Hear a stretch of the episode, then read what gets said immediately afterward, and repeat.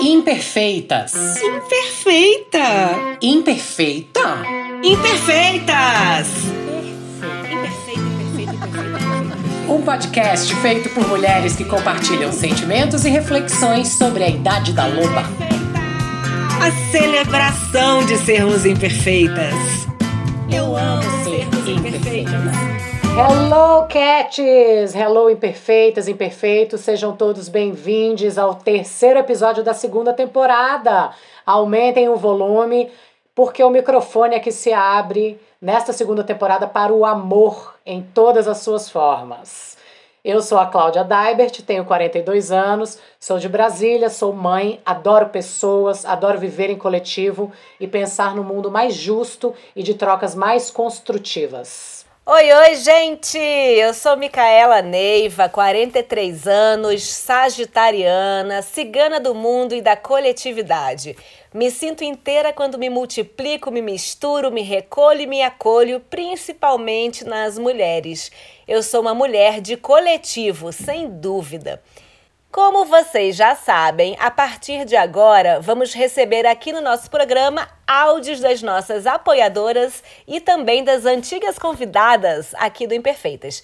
Então, é, se prepara. Se você também não está apoiando ainda nossa campanha, vai lá no Apoia-se que nossa comunidade imperfeita está demais. Hoje vamos ouvir os áudios de duas mulheres que já passaram por aqui na temporada 1, as imperfeitas Simone Silva e Janaína André.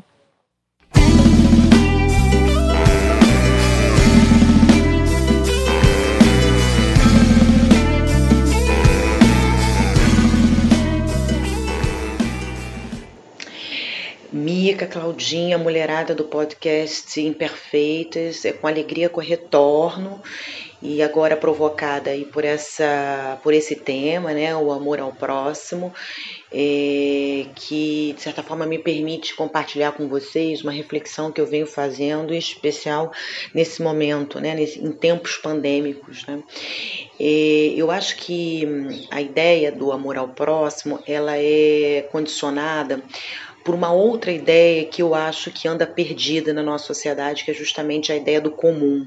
Eu acho que sem a ideia, sem a gente fortalecer a ideia do comum, que a gente vive numa comunidade, que a gente precisa entender que essa comunidade que envolve humanos e não humanos, né, é, precisa ser pensada a partir da ideia do comum é a base para esse amor ao próximo. Acho que sem isso, né, sem a ideia do fazer parentes, né, de que é importante, é necessário fazer parentes no sentido da Dona Harry, ou seja, que a gente precisa entender todos os elementos, todas as espécies como aliadas, né, e a gente não se colocar acima dela, dessas espécies, é condição, é condição fundamental para a gente fomentar isso que a gente chama de amor. Tá bom, meninas? Um abraço. É, sigamos firmes aí, coragem a todas e parabéns ao podcast. Amor ao próximo, para mim, é desejar a felicidade do outro, assim. É olhar o outro e ficar feliz com a felicidade dele. É olhar o outro, a outra e querer que ela fique bem, né? É querer bem sem olhar a quem. É é um, é um lugar né, que a gente se coloca de querer que a nossa felicidade se expanda, é, indiferente de forma, rosto, raça, quem, se eu conheço, se eu gosto ou não gosto. Eu acho que esse lugar mais humano de integrar com todo, integrar e se sentir feliz no meio de várias pessoas felizes para mim é isso, assim, amor ao próximo é, é esse senso de humanidade, assim, e que a felicidade esteja para todos os lados.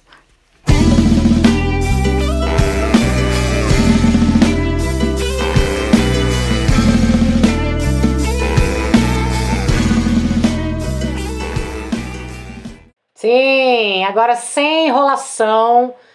A nossa convidada de hoje é uma loba aquariana de 48 anos. Prestem atenção nesse aquariano. Acho que ele fala bastante sobre ela. Como ela mesma disse, nasceu no dia 10 de fevereiro, no dia do PT. Abre, abre aspas, coraçãozinho. Ela é vencedora do Prêmio Saraiva de Literatura na categoria Crônicas, doutora em Filosofia pela UERJ, mestre em História das Ciências e das Técnicas e Epistemologia da UFRJ, graduada em Física pelo UFRJ e professora de Física do Cefet, Rio de Janeiro. Integrante do grupo de pesquisa Estudos Sociais e Conceituais de Ciência, Sociedade e Tecnologia autora de mais de 10 livros, dentre eles História da Física na Sala de Aula, Minha Vida é um Blog Aberto, Como Enlouquecer Seu Professor de Física, amei já esse título, e Filosofia, amei mais ainda. Esse amei muito. Beleza, su... Todos, Beleza Suburbana, Tenso, logo escrito, e Isaac no Mundo das Partículas. E hoje a gente recebe finalmente a Élica Takimoto.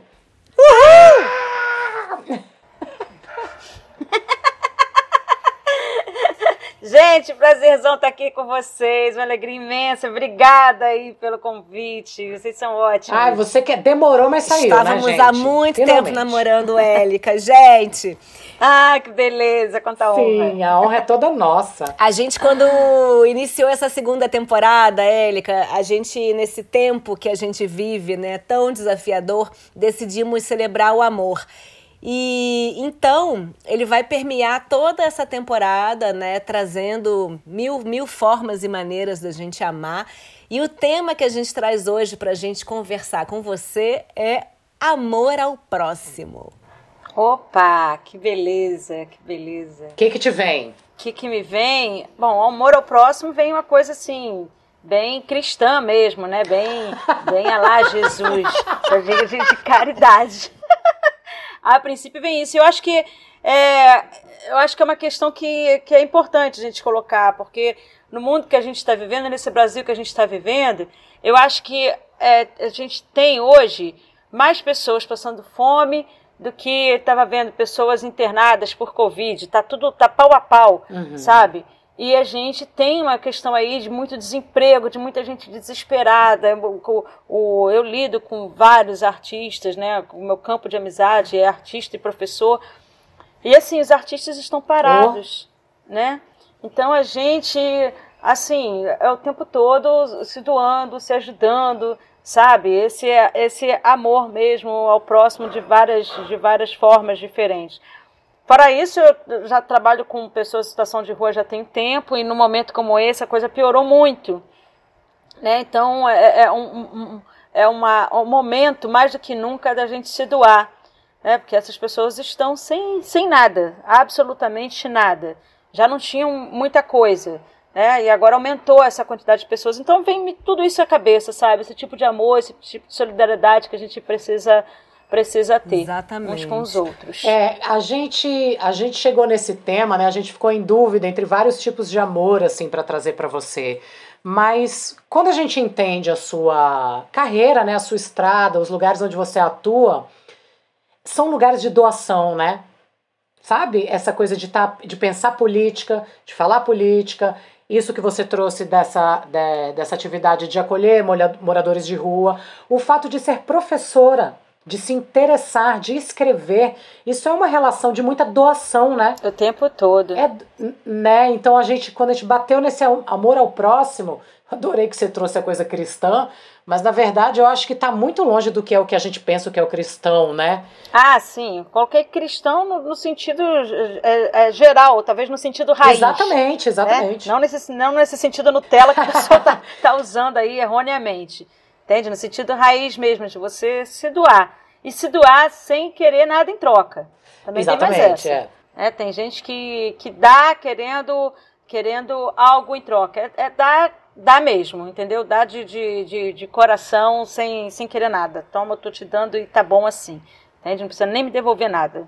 É, é isso. Sim, sim. É cristão nesse sentido. E tem esse sentido, Élica, assim, né? A gente pensando nesse Brasil de hoje que a gente vive, onde a solidariedade está muito distante né, do coração e do imaginário do, do, do, das pessoas. Né? A gente vivendo um momento, acho que um dos piores assim da história da democracia brasileira, o sentido de sociedade, né? no sentido de maior mesmo, de, do que é público, né? do que é para todos, dos bens que são para todos. Eu, nós vemos aqui, conversando com muitas mulheres, que isso vem se desgastando cada vez mais e o trabalho de muitas mulheres nesse, nessas reconstruções diárias, cada uma em seus microcosmos, trabalhando, se doando, amando, cuidando né, não deixando a peteca cair, estimulando que, que, né, que as pessoas entrem em ação, entrem em doação. E a gente queria saber mais assim dessa, da tua jornada, né, de trazer luz à situação terrível que a gente está vivendo, de trazer luz. A gente vê muita luz, assim, é uma doação de luz, né, de conhecimento, de luz, no sentido da física também, sabe? De posicionamento, né, também, né? Vou te falar uma coisa, Micaela, eu acho, eu acho estranho, estranho isso, sabe? É, é, eu tenho não sei quantos seguidores, sabe? Eu falo assim, gente, as pessoas estão me seguindo, eu tô perdida. Eu já falei, eu já falando, gente, não me segue, que eu tô perdida. Uhum. sabe? Não vai encontrar em mim luz, não, que eu tô procurando aqui também o tempo todo, sabe? É, então, isso eu acho que é, eu acho muito curioso, porque eu, eu olha só, já falei isso, é, já, já escrevi isso sobre várias vezes, eu escrevo muito sobre as minhas inseguranças, que não são poucas, sabe? Meus medos, minhas angústias. É, então eu acho que mais do que luz, eu, eu, eu, o que eu acho que eu não divido eu acho que eu divido dores. Exato. E a gente se encontra muito uhum. nas dores. A gente se reconhece, sabe? né? E aí, é, eu, eu, se você pegar, você acha que você nunca vai ver um texto meu ou uma fala minha dando solução assim para alguma coisa, porque eu tô, tô sempre buscando, buscando, me perguntando o que, que é melhor e conversando o que, que é melhor para isso, que a realidade é muito complexa, nós somos muito complexos. Então eu estou sempre todo me questionando eu, eu, eu não consigo me ver como, como, como essa pessoa que vai orientar. Né? O meu filho, que foi, o meu filho, meu livro que foi citado aí, o Filosofilhos, fala que é, que é crônica minha, com várias crônicas minhas com, com os meus filhos, fala muito isso. Eu, eu, eu como mãe, eu nunca fui aquela mãe que o filho fala assim, mãe, o que, que eu faço da minha vida? Não, não, eles nem me perguntam isso, porque eu pergunto mais isso para eles uhum. do que uhum. isso eles para mim, entende? Eu falei assim, Nara, Hideo, Yuki, o que, que eu faço num momento como esse? Sabe? Quando, inclusive, quando eu me separei, né, eu, eu conversei muito com os meus mais velhos, que mais, o, o, mais novinho não tinha condição de acompanhar, mas os meus, nem sei se os mais velhos tinham, mas pelo menos eu dividia com eles as minhas angústias. Falei assim, olha, isso está acontecendo, não sei, eu acho que foi melhor assim. E o tempo todo nunca me coloquei, como, nunca consegui me colocar como uma mãe forte, sabe? é, com uma mãe que, que vai dar o norte, que vai dar a bússola, que vai orientar. Quando o filho vem conversar comigo, a gente vem para bater bola, para trocar ideia, que sabe? É, mãe, me ajuda. Eu falo assim, tá. A Nara hoje me ligou, eu falei assim, me ajuda. E aí vai para trocar ideia. Ela não me liga, fala assim, o que, que eu faço? Eu falo assim, cara, vamos analisar aqui. O que, o que você está querendo? São quantas pessoas envolvidas? Sabe? É, é risco? Não é risco? A gente vai pensando juntas, mas a solução não, não vem da minha cabeça, vem da conversa uhum. que, a gente, que a gente tem. E geralmente é, é assim, eu, eu, eu como eu preciso conversar muito para conseguir enxergar alguma coisa, né? É, eu, eu coloco muito isso para muita gente também, sobre, é, sobre os meus medos, as minhas angústias. Eu acho que é isso. Na luta que a gente se encontra, já dizia o poeta, eu acho que é na dor, complemento, que é na dor que a gente se encontra também. E por isso que as pessoas, hoje mesmo coloquei um texto na rede sobre o quanto está difícil dar aula remota, uhum. o quanto que isso é angustiante. Né? E, e, e, muita gente comentou. Muita gente comentou. E o que acontece? É, pelo algoritmo das redes. Quando, é, eu não peço para ninguém comentar e não peço para ninguém compartilhar. Também vocês nunca viram uhum. isso. A não ser quando é para caridade uhum. mesmo, quando eu preciso de ajuda, sabe? Para minha galerinha da, da situação de rua e tudo mais. Eu falo assim, gente, compartilha, corrente do bem, que não sei o quê. Fora isso, texto meu, vocês nunca vão ver. Gostou, compartilhe, curta, não, não tem isso. Porque eu preciso saber quem está conversando comigo, quem está agindo organicamente comigo, sabe? Então, por exemplo, eu fiz esse texto, só a quantidade de comentários, e comentários com textão. Uhum. Não é comentário com uma linha, não. Comentário com textão.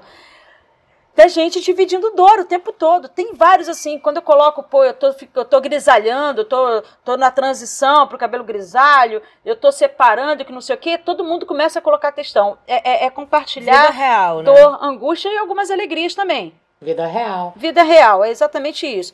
E eu descobri que a gente não precisa ter vergonha de compartilhar dor nenhuma, sabe? Porque é, é, porque quando a gente está sentindo alguma coisa, pode ter certeza que tem algum, alguns milhões, no mínimo, de pessoas que A estão sentindo a mesma coisa, coisa que é. você. E você vai encontrar um, um nicho aí para você debater sobre a sua angústia naquele momento. E aí eu comecei a colocar sobre absolutamente tudo que vem na minha cabeça. E aí a gente começa a formar um grupo. E a mulherada chegando A junto mulherada sempre. chega em né? bando, né? A- a- o grupo que eu tenho, o nicho maior da internet, nossa, em bando, em bando. Que eu tenho de mulher me seguindo, é, é o É. lugar que a gente sente muita vontade, né? Exatamente. Quando tem uma, uma mulherada, nossa, aí é bom demais, gente. Mas o que eu acho legal de você, assim, nas redes sociais é que você se posiciona, você não tem medo de falar as coisas que você pensa e defende, e também de uma forma irônica, né? Então eu acho que isso é a originalidade, né? Isso é o que. Pô, quero ler o que, que essa mulher tá falando, quero ver como ela pensa, né? Mas antes de você chegar nesse lugar, por que a física? Fiquei super curiosa, assim, sabe? Esse mundo, teoricamente, né? Um mundo masculino, assim, eu leio às vezes, escuto às vezes algumas coisas de mulheres que têm super esse desafio, né? A entrar nesse mundo das exatas e ciência. E como foi, assim? Conta um pouco da sua história, assim, acadêmica pra gente. Olha, desde quando eu era criança, eu, eu, eu queria desbravar alguma profissão. Que engraçado isso, né? Vocês me falaram isso, nunca ninguém tinha feito essa pergunta. E eu estou recordando, eu queria desbravar alguma, alguma profissão que fosse, na época em que eu era criança, estritamente masculina. Por quê, Eu, por né? exemplo, eu queria muito ser mecânico de automóvel Uau! sabe? Que era um ambiente muito masculino. Aí eu falei assim, caraca, eu queria. Tinha até uma novela, eu acho que era a Débora Bloch, que trabalhava Eu com- lembro. também. com- com Eu lembro. É. eu lembro. É, aí eu falei assim, só que ela, ela tinha aquele muito jeito Uhum. assim, né, de, de já abrutalhada. Eu pensei, cara, seria legal, né, ter, ter, uma, ter uma mulher, né, sem precisar desse jeito abrutalhado, mas ter uma mulher, Sim. né? Do jeito que quisesse. É, eu me- imaginei ali, nessa, nessa profissão. Aí, depois eu, eu fui ver uma coisa extremo oposto. Aí eu fui, queria ser diplomata. Eu falei assim, cara, só tem homem nisso. Né? Deve ser interessante ter uma mulher fa- falando com várias pessoas, fazendo relações exteriores, falando vários idiomas. Aí eu pensei, quando, paralelamente a isso, acho que o adolescente sempre, sempre tem uma- uma- um momento é, que faz uma busca religiosa, que tenta, tenta se encontrar no mundo. A minha, a minha religião, a minha, a minha educação religiosa foi muito católica. Minha mãe foi freira. Sério? Ela foi expulsa do, do Uau! convento, mas ela foi freira. E ela, mesmo sendo expulsa, ela conti- continuou sendo é, muito devota e tudo mais. Então eu fiz, é, fui batizada, primeira comunhão, crisma, tudo que tem Aham. direito, sabe? Educada para casar virgem, né? E tudo mais. Então eu tive essa educação muito religiosa. E conforme eu fui ficando adolescente, fui começando a fazer algumas perguntas para ela que ela se enrolava toda para responder. Fiz algumas perguntas pa- para padres que se enrolavam todo para responder. Aí comecei a frequentar igreja evangélica para conversar com o pastor no final do culto, para ver se me respondia alguma coisa. Obviamente também, eu acompanhando o que, que acontecia nas igrejas também. Isso eu com 14, 15 Uhum. anos. E eu comecei a ver espiritismo, ver budismo, ver uma série de coisas, e aí é, entrou é, um professor de física é, na aula e falando que a física vai te ajudar a entender o porquê das coisas. Aquilo, eu falei assim, caraca, isso é um poder. Né? A física vai te ajudar a entender melhor a natureza. Eu falei assim, porra, isso é um Que poder. foda. Isso é um poder. Se existe uma ciência dessa que me ajuda a compreender Uau, é um melhor a super natureza, e que eu sabendo, pois é, eu sabendo, tendo é, conhecimento sobre essa ciência, por tabela vai, vai me ajudar a me compreender o meu lugar nesse mundo, eu quero esse poder. E aí, quando eu vi que só tinha homem, eu falei assim: é esse lugar que eu vou desbravar. Entendeu? E, e, e foi. Foi. Eu não queria profissão estritamente feminina na época, e tu não sei, eu não me entendo, sabe, eu tava fugindo disso, eu não sei porquê. Me pergunte, não sei porquê. né? É, meu lado já feminista, rebelde, ou sei lá o quê, é. é que, que, que, que tava aí. Aí, aí eu fui, é, fui, fui, fui para física e, obviamente, que a física ficou longe de responder ah, todas as minhas sim. perguntas. Aliás, me colocou muito mais perguntas na cabeça. E por conta dessas perguntas todas que a física foi me colocando na cabeça, eu acabei fazendo mestrado em História, para entender a história da ciência. Que foda. Como é que a física nasce, que contexto ela nasce, por que, que os físicos pensavam dessa maneira ou daquela. E por que não tinha mulheres. Uma narrativa extremamente também. masculina. É, então foi. Já... Exatamente. Aí eu comecei a, a, a buscar isso. Aí a minha, obviamente, o mestrado não me respondeu. Aí eu falei assim, eu tenho que fazer um doutorado. E a coisa descambou para o campo filosofia. da filosofia. Eu falei assim, quem sabe a filosofia vai responder todas as minhas questões em relação à natureza, em relação uhum. à ciência, o poder da ciência. E aí eu entrei no doutorado em filosofia. Obviamente, a filosofia não respondeu. Confundiu mais ainda. muito mais é. questões. E assim estamos, Ou seja, né? Não há respostas. Ou seja. É, eu sou. Não, eu tô com muito mais perguntas desde quando eu comecei. É isso. E ainda assim tem gente que me segue. Eu gente. Mas é por isso que é bom te seguir. Pra tentar descobrir junto, né? Aí tá, aí você passou por isso tudo. Aí depois. Aí hoje você tá onde? Aí hoje você tenta encontrar a resposta onde? Hoje eu tô, eu tô na. na tá na análise hoje. O que aconteceu? A gente vai estudando, vai começando. Eu começo a estudar filosofia da ciência, por exemplo, aí eu, eu comecei a me perguntar, cara, por que, que não falaram isso na escola do ensino médio? Né? Que, que Newton teve essas questões, que Newton foi místico, Total. por exemplo, uhum. né? É, é, é, que Einstein é, não concordou com a física quântica, dos diálogos que o Einstein teve com os físicos quânticos, que Galileu, por exemplo, foi negacionista, utilizando uma, uma linguagem atual. atual né? Não, não, quis aceitar as órbitas elípticas de Kepler. Por que, que ninguém falou tudo isso? Que na ciência, dentro da física que é chamada ciência exata, a gente tem tantas dúvidas, tantas questões, tantas controvérsias, tem tanto de metafísica. Metafísica é aquilo que a gente não consegue uhum. agarrar, é aquilo que está em outro plano. Então não se faz física sem metafísica. E eu fui, cada vez que eu começava a, a procurar mais é, nas fontes primárias, mais caroço eu achava naquele angu. E, e, e, isso não ia ficando, a física não ia ficando mais feia para mim, ia ficando cada vez mais bonita, sabe? Mas a ciência foi ficando cada vez mais mágica. Como é que tem algumas situações que dá certo? Como é que a teoria consegue prever, baseado em, em conceitos que são metafísicos? Aí a cabeça vai, vai, vai. Só que, como eu sempre fiquei perguntando paralelamente, eu sou professora de uhum. física, né? Por que, que isso não tem no livro didático? Aí a minha rebeldia foi para dentro da sala Uau. de aula, foi com um sistema tradicional de ensino. Aí eu comecei a estudar, cara, por que, que, é, por que, que a física é ensinada dessa maneira nas escolas? Aí, aí como uma pergunta vai puxando a outra. Aí assim, por que, que a física é ensinada dessa maneira? Aliás, por que, que a escola é assim hoje? Aí teve um momento no meu doutorado que eu parei tudo para só estudar o sistema é de chorar, brasileiro né? de Nossa. ensino. O sistema tradicional, da onde que, da onde que vem uhum. tudo. E aí eu começo a estudar a origem das escolas né, da, do modelo de escola que a gente tem hoje. E aí eu comecei a, a entrar num terreno que não, não, não é um terreno bom de se estar. Né? Não são coisas bonitas de uhum. se ver. Né? A escola, tal como a gente tem uhum. hoje, ela não é feita para formar pessoas inteligentes. E é só você olhar para o mundo que você é. vê que é um projeto que dá muito certo. Né? Quando você entra para a escola, você começa a ser toda. podado de toda a criatividade, de todos os seus sonhos, de tudo. Você se afasta de si próprio porque você não estuda nada que, que te faz olhar para si, muito pelo contrário. Você começa a estudar um punhado de coisas que não tem sequer ter conexão com a realidade. O professor sequer consegue falar em sala de aula que aquilo tem conexão com a realidade.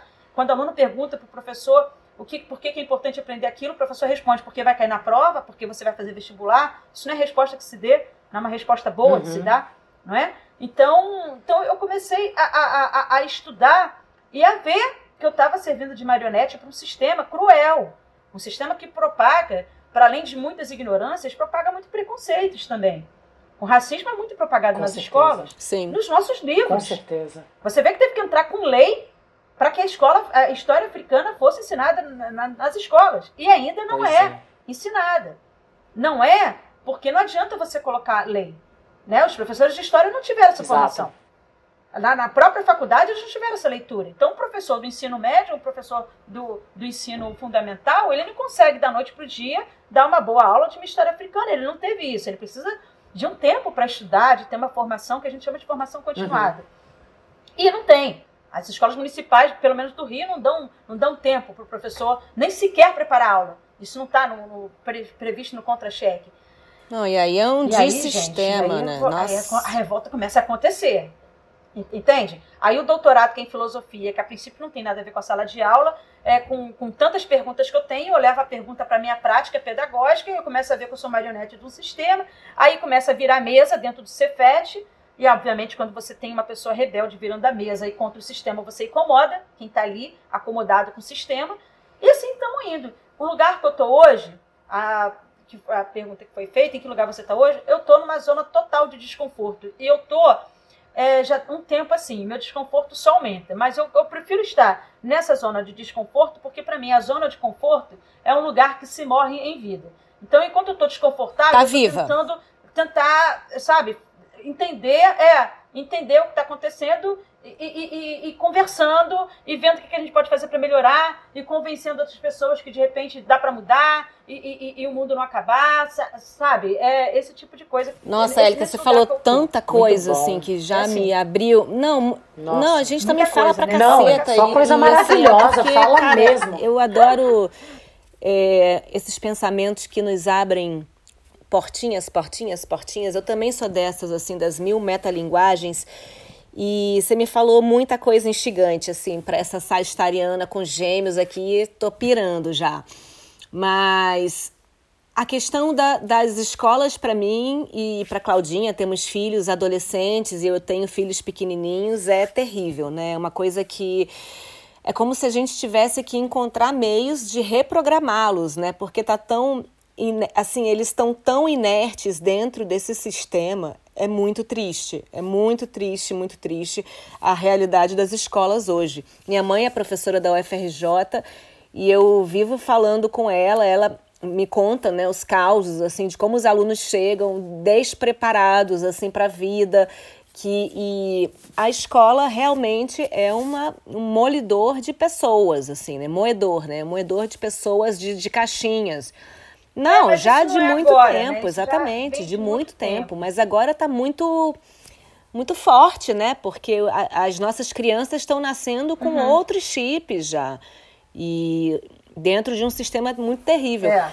Mas me, me trouxe também muita curiosidade o que você falou de como você foi buscando essas exatas, né? A física, mas se inter... e vendo que a física não é tão exata assim, a física é, ela tem uma beleza muito grande justamente quando na, na, na, na magia, né? Que, que seria que, que é, é, a metafísica, metafísica né? né? A magia desse é. encontro é. do que é exato e do que não é, do que se explica e do que não se explica. Então é, eu vejo que assim você é uma mulher que busca, que tem perguntas, muito de, é, de humanidade mesmo, né? É, pensamentos e, e um entendimento do que é humanidade, quem sou eu no mundo. E isso diz muito respeito à, à solidariedade humana, à existência humana, né? Tudo, não sei se você se considera uma existencialista, assim, mas é, eu vejo em você esse lugar do que eu já li do próximo mesmo, né? De, de enquanto seres humanos que estamos habitando esse planeta, que vivemos como vivemos, que fazemos as nossas escolhas, como eu, com a minha inquietude, posso mover as montanhas que posso mover, assim, né? No teu trabalho, no, no teu dia a dia. É, o meu, o meu juízo tá, meu juízo tá suspenso. É o que eu falo, ah, né? Bom eu, eu não consigo me colocar dentro de uma caixa, me, me falar eu sou assim, eu sou assado. O juízo segue suspenso e eu sigo procurando, sabe? Eu não consigo me ver, me, me definir. E eu gosto sim de, de, de eu ficar indefinida, de ter seguir alguma linha. É claro que a gente caminha bem no espectro político, por exemplo, eu consigo me definir bem como uma pessoa de Sim. esquerda, né? Aí isso é, dá para enquadrar. Mas ainda assim, dentro da esquerda, a gente tem várias, uhum. várias coisas onde a gente pode divergir. Claro. né? E, e eu estou sempre nessa, a gente está sempre nesse, nesse debate. Mas enfim, a escola, a escola, o mundo está assim, do jeito que está. Eu acho que a escola tem contribuído muito para isso. E há muito tempo eu dou palestras em, em universidades, antes da pandemia, universidades, institutos federais, para falar sobre exatamente sobre o sistema tradicional de ensino, quanto que esse sistema ele, ele é perverso com, com muita gente, com crianças, com, com, com, com jovens, sabe? E no mundo de hoje, então, que a gente tem o celular, não faz sentido um professor ficar em sala falando, sabe? Com, com um punhado de gente ouvindo. Não tem. A, a, gente aqui, eu, vocês aqui, a gente não aguentaria uma pessoa falando durante né, uma, duas horas na nossa frente, sabe? Imagina a manhã inteira. Só que não é um professor falando uma vez por semana. Tem, é durante o ano inteiro, várias vezes na semana sabe? A gente acompanhando aquilo, isso é, isso é muito difícil. A gente, é, é o, o, a gente apre aprendeu eu acho que com, com o celular, a ser um pouco proativo na busca de Totalmente. algumas coisas.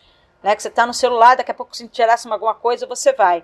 Então, a função hoje da escola é você tentar canalizar esse interesse e fazer com que o aluno se interesse. Aí que tá. Para ele fazer a pesquisa com o celular. Então, por exemplo, tem professores que ficam toda reunião, todo conselho de classe tem. Cara, como é que tira o celular da mão dessas crianças? Você não tira, gente. Usa o celular. O celular tem. Não fica sem celular. O que, que vai exigir isso? Da criança, do adolescente? Ensina a pesquisar. Eu adoro fazer prova, adorava, né? Quando não tinha esse negócio de pandemia, fazer prova com, com os alunos utilizando o celular fazer como que você fazia? excelente isso. Porque você fornece, né? Primeiro, a avaliação não precisa ser individual.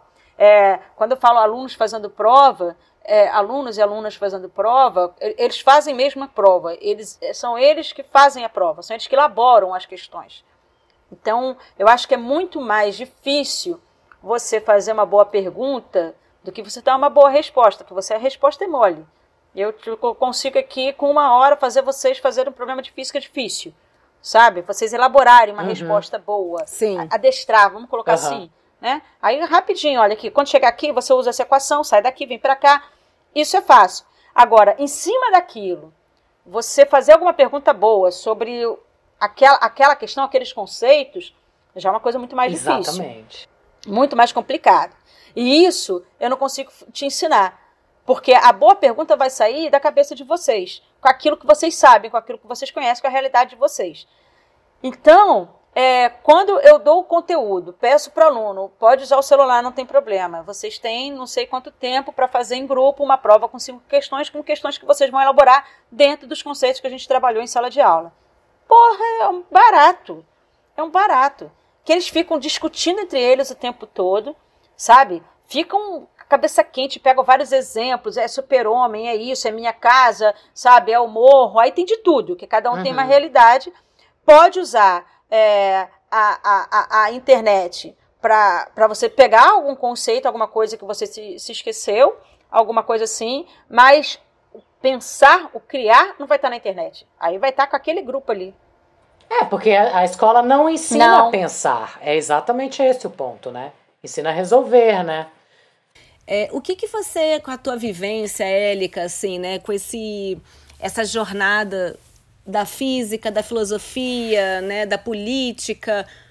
O que, que você vislumbra assim hoje para uma, uma sociedade mais equitária mesmo, né? Olha, a gente, eu, eu, eu acho que é, é, é muito triste essa questão da desigualdade social, da desigualdade de condições, de uma de uma criança ter uma escola particular com grande estrutura e outra criança não, não ter nada, a escola ser do lado de um lixão, por exemplo. Então, eu, eu acho que a minha função como agente política nessa história é tentar diminuir essa desigualdade social. Eu acho que a sociedade está errada quando permite lucrar com a saúde e lucrar com a educação. Acho que tinha que isso já é uma sociedade que de pronto já, tá, já deu errado.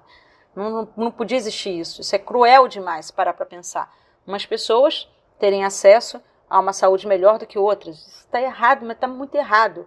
Ou a uma escola melhor do que outra, porque nasceu num, sabe, uma família mais abastada. Mas isso tá, não está pouco errado, não. Isso, tá, isso já faz da gente uma sociedade muito torta.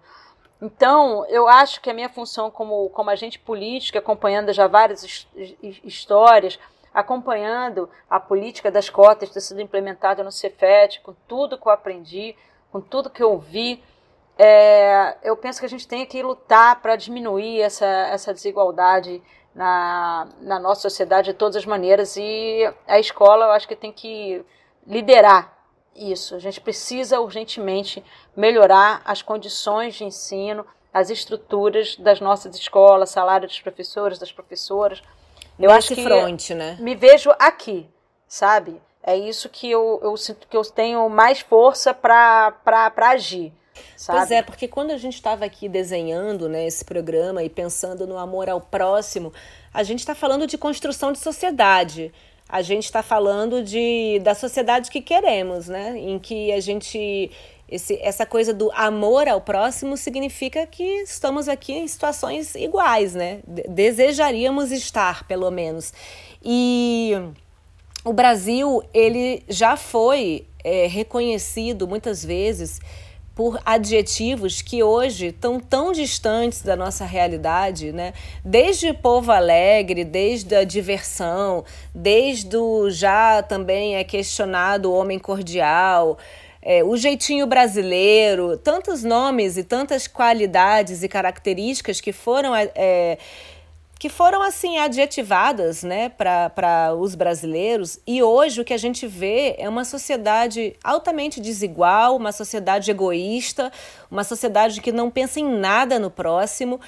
Tá, é, tá muito desafiador, né? Assim, ser brasileiro e viver no Brasil nesse momento, todo mundo olhando para 2022 é, como, numa dualidade de, de, de enfrentamentos, sendo que, que não deveria nem existir essa dualidade. É tão radical o que a gente está vivendo que como é que, que existe outro lado, né? Mas existe, estão lá essas pessoas ali vibrando por aquele genocida, né? Tem pessoas ali vibrando para que a sociedade se arme, para que a sociedade se fica, fique mais e mais é, identi identificada com esse tipo de, de, de, proposta, né, que esse genocida que, que nos desonra na presidência propõe. Mas o então eu, eu hoje eu estou dizendo isso porque eu tenho família latino-americana, né, que mora no, minha mãe é uruguaia, e eu vejo o tanto que há uma linearidade ali de, de política até, de construção de uma frente ampla. O próprio partido Frente Ampla do Uruguaio é uma construção é, de várias frentes de esquerda e a gente sequer consegue, é, num, num sentido de amor ao próximo, nós, entes políticos, desenharmos é, essa construção de sociedade, assim, e a gente vai se distanciando desse Brasil que a gente tanto sonhou e tanto se encaixou em, em outros tempos, né? Eu não sei se é muito pessimista isso que eu falei, né, da situação que vivemos. Eu, olha, eu, eu, eu tenho uma visão um pouquinho diferente. Eu entendi, entendi tudo que você falou, mas, mas assim, como eu né, frequentei escola particular e sou professora há 25 anos e percebi o quanto que eu não enxergava muitas coisas e hoje eu enxergo, percebi o quanto que a minha sala de aula modificou, percebi, hoje eu consigo perceber é, vários amigos meus que eram gays, que eram que são homossexuais e que hoje é, falam isso abertamente, quando eu percebo é, a, a luta contra o racismo, a luta contra o machismo e quanto que a gente está debatendo isso, quanto, quando eu percebo o quanto eu me libertei de tantos preconceitos e de tantas coisas que amarras, né, coisas que, que âncoras que, que se tinha por conta da educação castradora, machista que eu recebi. É, quando eu hoje entro em sala de aula e vejo casais homoafetivos, sabe? É, vejo alunos trans e falando, é, meu nome é Carla, mas eu quero que você me chame de Luiz. Eu falo assim, tá bom, Luiz, te chamo do jeito que você quiser. E tá tudo bem, tá tudo legal. Coisas que eu nunca jamais, em hipótese alguma, pensei que isso, isso em 10 anos atrás, eu percebo que a gente evoluiu muito, sabe? Evoluiu muito. Quando eu lembro, né, é, que, é, que era comum, na época eu, eu, eu sou é, uma pessoa não negra, não vou falar que sou branca, que eu sou considerada amarela por conta do, do, do, do sangue aqui japonês, né?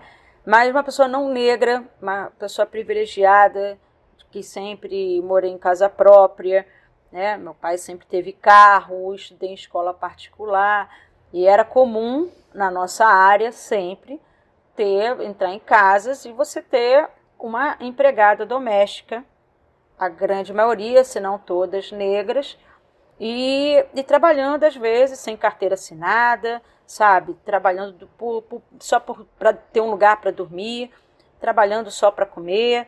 E isso era, era comum. Assim como a gente também é, já viveu uma época da escravidão, e você vê que, que, que em vários lugares é, que a gente entrava, ainda hoje assim, você vê lugares elitizados predominantemente de pessoas brancas. Eu não me incomodava com isso. Exatamente. Hoje eu não consigo ficar num ambiente assim sabe? Essa minha formação política, pelo fato de ter é, é, é, educado corretamente meu olhar. Então, hoje, hoje eu não consigo. Se eu entro num restaurante e só vejo aquele bando de gente branca, eu fico já me sentindo mal. Já sei que não estou num ambiente bom de se estar, não deveria estar ali, pelo menos. Não deveria concordar com aquilo, sabe? É, não deveria fazer parte daquilo.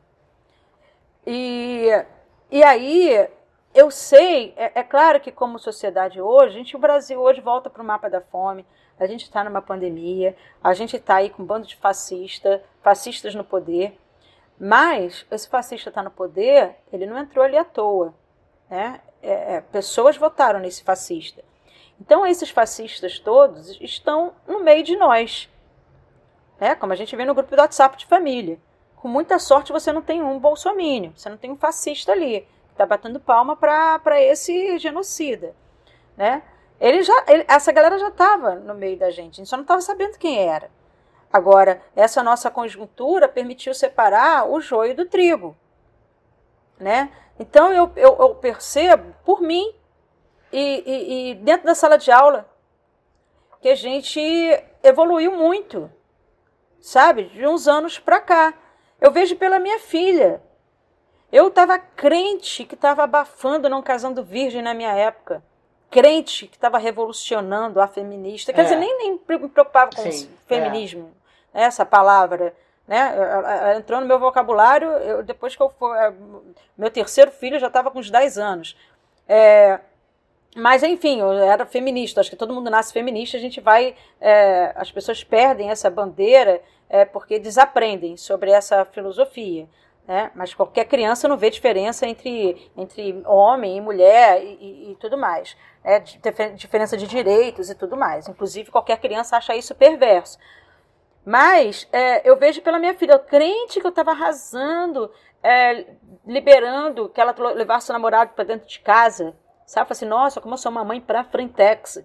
Aí vem a minha filha é, questionando o conceito, por exemplo, de monogamia, questionando o conceito de binaridade. É, e aí eu demorei a entender muita coisa que ela estava falando. Me sentia uma, uma avó de 80 anos. Eu falei assim: não, minha filha, isso não faz sentido. Ela, claro que faz, mãe. E isso tem a ver com capitalismo, isso que não sei o quê. Aí ela começa a me falar. Eu falei assim: caraca, e, e não é só ela, é uma garotada falando nisso. E a geração mais nova, que é a geração do Yuki, que está com 14 anos, você olha para a turma dele, é tudo bem que não são todas as escolas assim, mas é uma escola que ele, ele, ele estuda, super progressista. Olha para a escola dele e você não sabe quem é menino, uhum. quem é menina. Sabe? A turma, quando vem um punhado de gente aqui em casa, eu não sei. Isso não está definido no externo. Muito. E isso, isso é, é, muito legal. muito legal, gente. Isso é foda. Isso é muito bom, cara.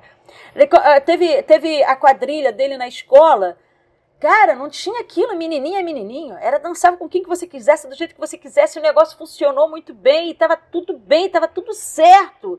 sabe? E, e, e, e, não tem isso. É, homem e mulher não tem nem defesa de, de igualdade, porque eles já são, sabe, já estão ali trabalhados assim. É, no caso, nesse nicho, muito pequenininho, que eu estou falando. Aí eu vejo isso, eu falo assim, cara, eu não posso falar que a gente não está progredindo, sabe? Eu acho que a gente avançou pra cacete, eu mesmo, quanto, quanto preconceito meu que já foi derrubado, sabe? É, aí eu acho que a gente está num lugar melhor, por incrível que pareça, em termos de, de, de, de pensamento, em termos de ideias, em termos de, de, é, de, de pautas. Eu acho que a gente avançou pra cacete. Agora, é claro, a gente está com genocida no poder. Né? E agora nossa luta é você tirar o Brasil é, de novo do mapa da fome, tirar esse genocida do poder e explicar para essas pessoas, esses fundamentalistas religiosos, que a gente não tem absolutamente nada contra a religião, mas, é, mas ali ele pode fazer o que ele quiser dentro da igreja dele, dentro da casa dele. Mas não está certo colocar isso, impor essas leis para mim, os valores que eles têm para mim. Então, explicar isso com muito amor, com muito cuidado, com muito carinho, porque a gente não está aqui para ficar brigando com ninguém, a gente quer que todo mundo tenha liberdade, de certa maneira, de você, sabe, é, você tá naquele mundo que você é que você possa se expressar bem, né? Sem, sem o, o risco de ser morto. Então é, é isso, mas, mas, mas compreendo que a gente está num momento muito, muito é, difícil. Eu concordo, assim, não tem como a gente fechar os olhos para tantos avanços, né? Ainda mais a gente que convive com esses seres humanos mais novos, tem esse privilégio de estar, tá, né? De viver situações assim, de tipo, nossa, olha o que, que ele está me trazendo, né? é, que tivemos, sem dúvida nenhuma, uma educação diferente né, com pais, por mais legais ou não que os nossos pais foram, era outra geração, né? Era outro entendimento, né? Mas eu fico pensando, cara, o, assim, esse, essa palavra maravilhosa impeachment que tem começado a circular, sabe, por aí, de, é, oficialmente, né, dentro da Câmara, a gente já sabe que é uma palavra que está começando a circular que que tu acha, hein?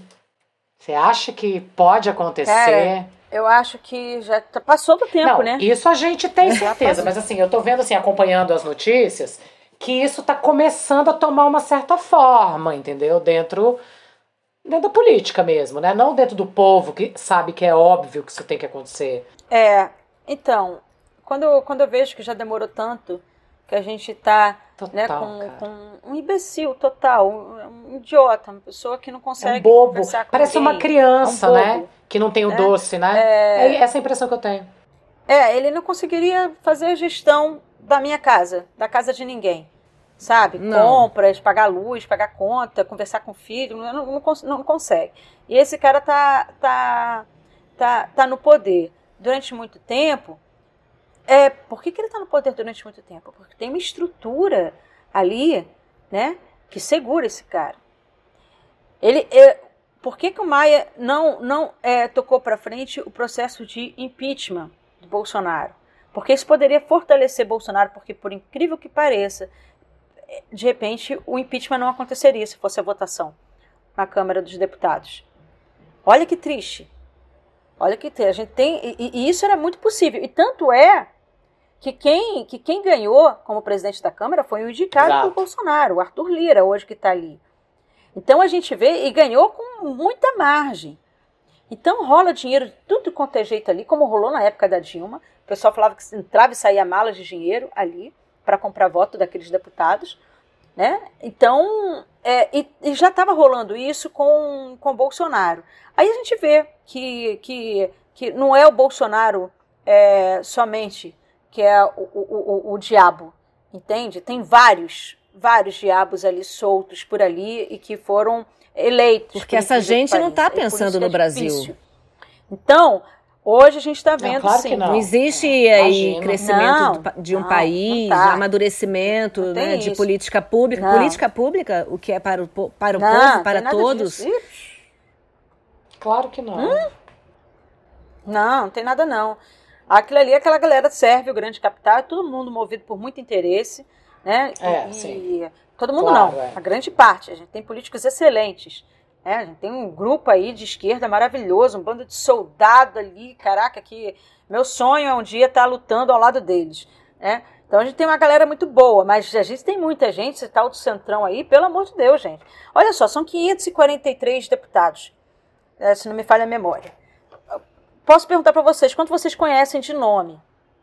É, é, são pouquíssimos. Se for saírem 10 aqui de cada boca, eu acho que está tá de bom tamanho. Né? A gente coloca aqui. É, e, e, de resto, é muita gente. É um galerão que está ali entende? Movido por muitos interesses que, como a Micaela falou, não são os nossos. Com valores que estão longe de ser os nossos. Que estão ali não é para governar em função de um povo para diminuir a desigualdade social. Pelo contrário. Estão cagando pitangas para, para essa desigualdade social. Entende? Por isso que o impeachment é difícil sair. Por isso que é muito difícil, por isso está demorando tanto. E se sair, vai ter, vai ter que ter. Foi, é, é interesse deles também, porque tá bom para eles, não é porque tá bom para o Brasil, não, porque tá bom para eles como foi para Dilma. Mas isso é muito doido, gente, a gente pensar nisso, porque eu acho que foi o Darcy que falou que, que o Brasil não era para amadores, mas esse desenho que a gente está vivendo hoje é completamente complexo, assim, né? Porque ah, mas é a cara do Bolsonaro. É gente, é né? Porque é isso. A gente não. É o desenho a gente pensando na construção de um país, um lugar, um país que a gente chegou a ser assim realmente louvados internacionalmente. Era Gil e Lula dançando com Kofi Annan, assim. Ah, que coisa Gente, linda, né? Nossa, nossa. É, quando Lula ia para qualquer reunião internacional, a gente já ficava assim doido, assim, é. cara, porque sabia que ele ia dar um show, como ele deu, né? Em várias. É, foi respeitado por onde ele passou, né? Convidado para voltar. Quando Bolsonaro vai falar, a gente fica, ai meu Deus, lá vai a gente passar vergonha internacional de novo, né? E, e, e, e, de fato. De é, fato, tem que ser o lado bom. Vamos ver o lado bom. Exatamente. Vamos ver o lado bom. meninas, cadê o otimismo? Exatamente. Cadê o otimismo? É o copo cheio. Cadê o sorrisão? Cadê o sorrisão? Vamos ver o lado bom. Lado bom.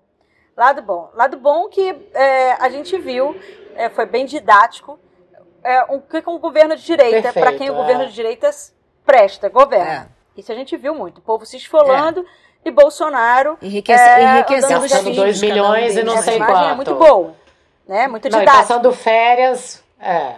É, é, exatamente. Filho comprando aí casa de 6 milhões, é dinheiro vivo para cá, dinheiro vivo para lá, né? A gente sabe, a família que se pintou limpinha está tá sendo super corrupta, enquanto a verdade é muito lentamente vai aparecendo Exato. no caso Ai, do, do, Lula, né? O que aconteceu. Então, é, eu acho que o lado bom, o lado bom que a verdade demora, mas ela está aparecendo e, e que a gente tem ainda o Lula, eu acho que é elegível, vacinado, sabe, é, e, e, e, e, com disposição para fazer essa, essa disputa.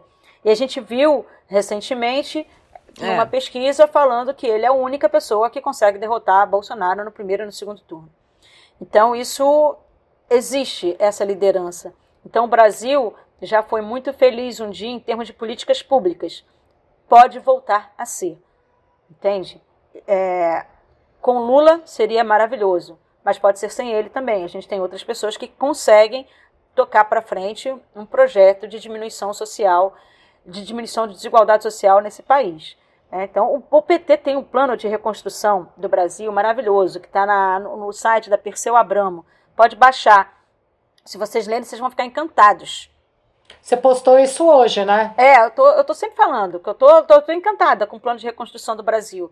Porque tem de tudo ali. Né? Quer dizer, não tem de tudo, mas tem muita coisa. E tem a questão da sustentabilidade, tem a questão, as pautas de direitos humanos, tem educação, tem geração de emprego, tem saúde.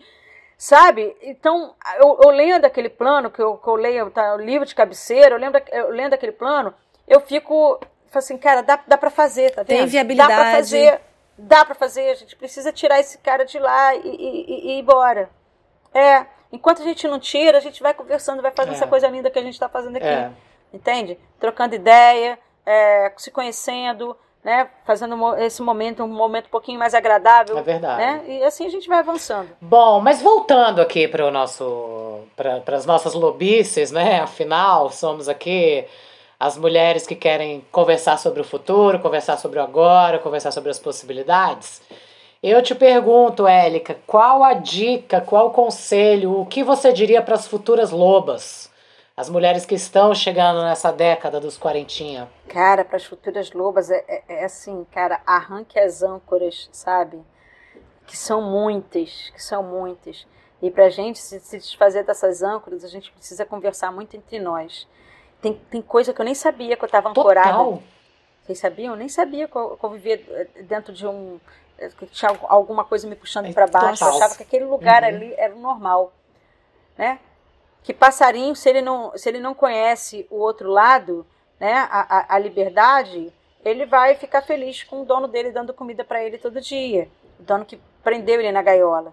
Então eu acho que, que a gente precisa é, explicar para outras companheiras que, que existe a liberdade né? Que aquele o dono que dá comidinha para a gaiola não é uma pessoa boa. De repente, é uma pessoa que está fazendo muito, muito mal para a gente. Eu, eu, eu coloquei uhum. o homem aqui, mas não precisa uhum. ser o homem.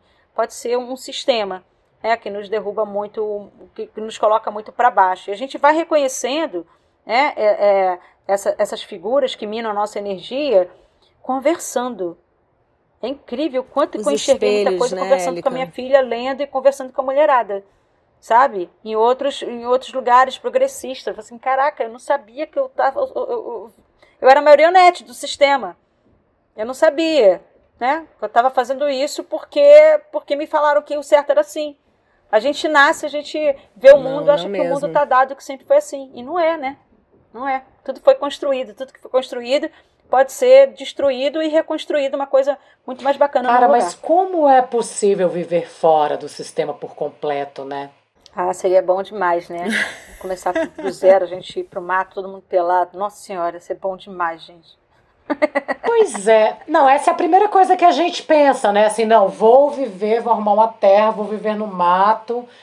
Mas aí é isso, temos os nossos filhos, e aí eu também penso muito nisso, assim, cara, eu vou como que eu quebro? Dá, como que eu tiro? Como que eu faço, né? É, é, duro, não é tão simples, O né? ideal seria é. criar um, porque um, se você pensa que um é sistema é, difícil, é uma engrenagem, né? É porque é uma palavra que está muito é, identificada com o que hoje a gente entende por esses sistemas, que, que é o capitalismo, né? O machismo e né, no, o patriarcado mas a gente pode ter um ideal de construção de outras engrenagens, né? Mais horizontais, assim, mais e é lindo você trazer a liberdade Sim. exatamente por isso, porque a gente tem foi foi no, eu acho que foi a Eliane Dias que a gente conversou, que foi nossa primeira convidada aqui da segunda temporada, ela falou, trouxe uma coisa muito maravilhosa também, que de uma certa forma foi a liberdade, que é um amor, né? Ela assim, cara, se apaixone aos 40, sabe? Vá buscar. Não, faça algo que você nunca fez, né? É isso, né? Se coloque. Faça uma coisa que você nunca fez. E, e, e, tem, e a gente justamente abriu esse, essa plataforma aqui para a gente falar das nossas imperfeições e desse lugar de que todas nós temos, né? Chegar aos 40 cheia de estigmas dentro desse sistema, só que não, né? A gente está aqui é, se ajudando juntas a, a, desconstruir essas crostas que ficam aí agarradas na gente, ou essas âncoras, como você trouxe, né? É, é muito difícil, né? Você se libertar aos 40, porque a gente foi muito estragada, né? Vamos combinar, né, manas? A gente foi muito estragada, puta que pariu. O que, que fizeram com a nossa mente, sabe? É, em termos de, de, de, medo, tem que ser assim, tem que ser assado, né? É, vários valores, as princesinhas da Disney, aquela, aquele estrago todo Nossa que fizeram, senhora. o príncipe encantado e cacete a quatro. Né? É, colocando mulher como sexo a frágil. submissão, né? É, Tudo, e, né? E, e, bom, enfim, é, a, é, a, a, gentileza que nos colocava num lugar, a gentileza entre aspas, num lugar assim de o cara sendo cavaleiro, na verdade ele estava sendo grosseiro com a gente, e assim vai, teve muita coisa, é muito difícil. Eu me separei depois dos 40. Imagina, você está na pista, nessa sociedade, né, onde o, o lindo, né, é, é, a mulher magra com peito durinho, entendeu? Bundão, é, jovem, sem celulite, e aí a gente está tá depois como, de três né? filhos, é. né, duas mochivas penduradas, né, o barrigão prostrado, celulite para tudo quanto é lá. Aí tu vai para a pista. Qual, qual é a minha é, imagina isso, gente. Aí tu arruma um namoradinho, ou sei lá, no Tinder, aí tu vai pra, pra cama Exatamente. com essa pessoa. Com que segurança você vai? Cadê? Porra, é, é, é, tudo trauma, é só trauma. Aí é trauma, trauma, sabe? Aí fica ruim, aí, aí, aí, aí é vergonha, é, é muita coisa. É muita coisa. E aí, é por isso que a gente conversando assim, eu acho que a gente se entende, dividindo dores, dividindo as angústias, sabe? E, eu, sabe, uma pessoa chegar para mim e falar assim, cara, você é bonita, você tá bem, teu corpo é normal. Porra, isso é bom demais, Exatamente. Gente. É bom pra cacete, sabe? Bom pra cacete. A gente poder dar um foda-se bonito pro cara que de repente vai reclamar que a gente não tá depilada, né? Que tem, tem disso. Tem disso, porque assim como a gente tá, eu tô com 48 anos agora. Tem vários homens com 48 também foram educados assim, né? Sim. Com o olhar extremamente Soterrados machista, então, também, é. cara, com, com suas sensibilidades completamente soterradas. Então, que a gente tem que sinalizar, olha, isso aí que te falaram não é o certo, entendeu? Não é o certo. Eu posso estar do meu jeito e está tudo bem. Você tem que se acostumar que isso, isso, é, isso aqui é uma mulher normal, entende? Aquilo que pintaram ele na televisão não é. Aquilo ali é fruto de uma sociedade machista, do patriarcado, cacete a quatro. Aí você tem que, que, que, que militar é, antes do sexo, ou depois, quem sabe. Entende? Mas Acho que é melhor, é melhor militar depois. Mas enfim, isso, isso é não verdade. é fácil, isso, isso é uma coisa muito comum. Entende? É. Isso é uma coisa muito comum que acontece com a mulherada. Eu falei muito sobre, essas, sobre esse, esses momentos, né? Sobre o quanto é difícil a gente se desvencilhar disso e, e do quanto que é bom. É a bom gente demais. disso, né? É bom demais quando a gente consegue se encontrar e ter segurança. É bom demais. É o que eu desejo para todas as mulheres deste mundo. Nossa, é muito bom. E por isso que a gente tem esse quadro, Érica, chamado Na Fogueira, que eu vou chamar agora essa fogueira, esse fogo ardente, pra gente tacar fogo. Isso. Nessa sociedade. Adoro.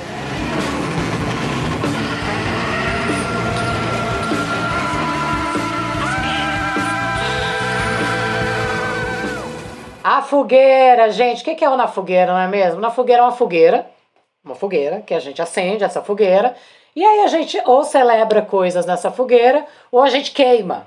Isso não serve mais e queima, e isso o mundo merece saber, eu celebro. E aí, Eli, que eu quero saber se você trouxe algo para esta fogueira. Cara, tem muita coisa boa para celebrar. Em termos de, de livro, aqui eu trago né? Tem, tem o livro, ai, eu adoro, uma bruxa maravilhosa, gente, Elisa Lucinda, né?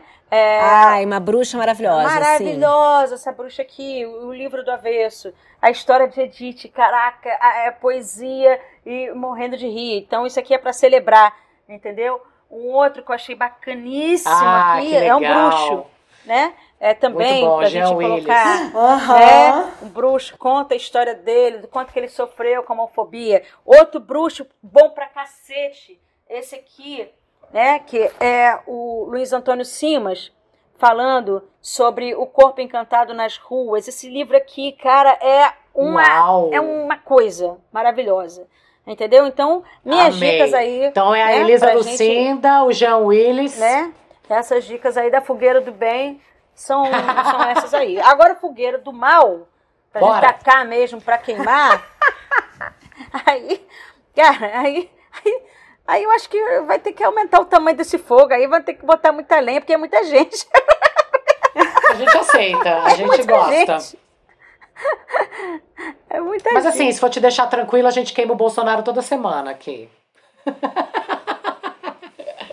Ah, então tá. Menina, uma hora, ele, é uma hora esse feitiço tem que dar certo. É, ele não aguenta mais. Porque toda semana a gente queima ele aqui. É, ele a gente não aguenta mais, pelo amor de Deus.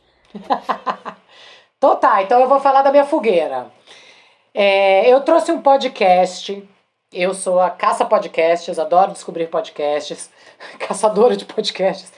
E esse podcast, ele não é um podcast político, ele não é um podcast pesado, ele não é um podcast de discussões muito aprofundadas. E eu achei ele maravilhoso, porque ele tem trazido leveza aos meus dias. Às vezes eu percebo, eu tô caminhando, ouvindo, e tô assim, ó, rindo. então eu acho que ele é bom para esses momentos também e para vários outros. Se chama Não Inviabilize, feito pela Deia Freitas. O Não Inviabilize é muito legal. É um espaço de contos oh, e crônicas, um laboratório de histórias reais. Então as pessoas mandam histórias para ela, ela troca ideia com essas pessoas, ela muda o nome, muda a profissão, vai mudando tudo. A voz dela, gente, é uma delícia. Ouvir ela contando as histórias, você ri com ela. Ela vai falar uma coisa, ela começa a rir antes. Aí você começa a rir Adoro, junto. Você não sabe nem o que gente. ela vai falar. Sabe essa coisa bem, Te bem queremos debochada? aqui, ideia. Então, é, Deia, queremos você aqui. Então eu indico porque tem feito meus dias bem mais leves e tá sendo muito bom lavar a louça Excelente. rindo. Então eu celebro esse podcast. Não inviabilize. Adoro! Eu vou celebrar nessa fogueira também. E eu trouxe uma campanha muito importante que é a Levante Feminista, uma campanha nacional contra os feminicídios no Brasil. E, gente, assim, os números estão altíssimos. A matança de mulheres é, assim, é um verdadeiro genocídio. Desculpa, assim, amiga, mas, gente, aqui em Brasília eu abro o jornal todo dia. Tem um feminicídio. Todo dia! Não, tá muito, muito terrível, gente. No primeiro semestre de 2020 foram 648 mulheres brasileiras mortas. Então, assim, é. Eu, essa campanha já tem a adesão de muita gente e ela é muito importante. Vai estar lá no nosso Instagram. Gente, acompanhem, assinem, apoiem. Tem a vaquinha do Levante Femini- Feminista, porque ela é fundamental. Beleza, excelente. E aí, só para completar, antes de, de você finalizar, Claudinha, esqueci de falar que tem três hashtags a campanha que são super importantes da gente usar, que é a hashtag Nem Pense em Me Matar, hashtag Nem Pense em Nos Matar e a hashtag Quem Mata uma Mulher Mata a Humanidade. E é isso! E é isso, gente! Ah, que delícia, gente. Obrigada aí terem me convidado, por essa, por essa horinha Ai, de conversa que Érica. passou rápido. Passou rápido. Vocês são uma delícia. Me chama Com mais, hein? Por favor, certeza. pelo amor de Deus, não se esqueçam de mim. Jamais! Passa as suas redes. Se você quiser divulgar também algum projeto, que fique à vontade agora. Eu tô em todas as redes sociais, né? Como Élica Takimoto. Tô no, tem, tem perfil, tem a página no Facebook, Élica Takimoto, que eu posto em uma, acabo postando em outra, que eu fui crescendo as duas, e quando vi, tá, as duas estavam é, do mesmo tamanho. Tô no Instagram também, tem, tô no Twitter, tem meu blog. Meu blog é um lugar, é um cantinho muito, muito meu. É elicatakemoto.com, né, que, que inclusive algumas crônicas dali que viraram o livro Minha Vida é um Blog Aberto, que foi Que premiado no, no Prêmio Saraiva Literatura. Então, é um cantinho assim muito meu, muito, muito intimista mesmo. Quase não, não divulgo. Élica Takamoto. E ali, no elicatakamoto.com, é, tem vários livros, né? tem um link para vários livros e todos os livros que, que estão ali, que eu escrevi. Tem muita produção independente, porque, bom, porque, porque a gente precisa se vender de várias formas diferentes. E tá tudo ali. Então, me sigam, me acompanhem por favor, para a gente ir dividindo dores, dividindo lutas, a gente se encontrando na luta, nessas nossas dores e nas nossas alegrias também, nas nossas esperanças também. Ai, que maravilhosa! A gente que agradece, Élica, muito mesmo. Pessoas, sigam essa mulher. Quem não a conhece, tá dando mole. Essa deusa. e olha, lobas que somos, Érica, a gente sempre encerra esse podcast uivando. Ai, que maneiro. Então eu vou contar até três e a gente uiva juntas. Mas antes, obrigado a todos que nos ouviram. Até o próximo, gente. Tchau. Um, dois, três e.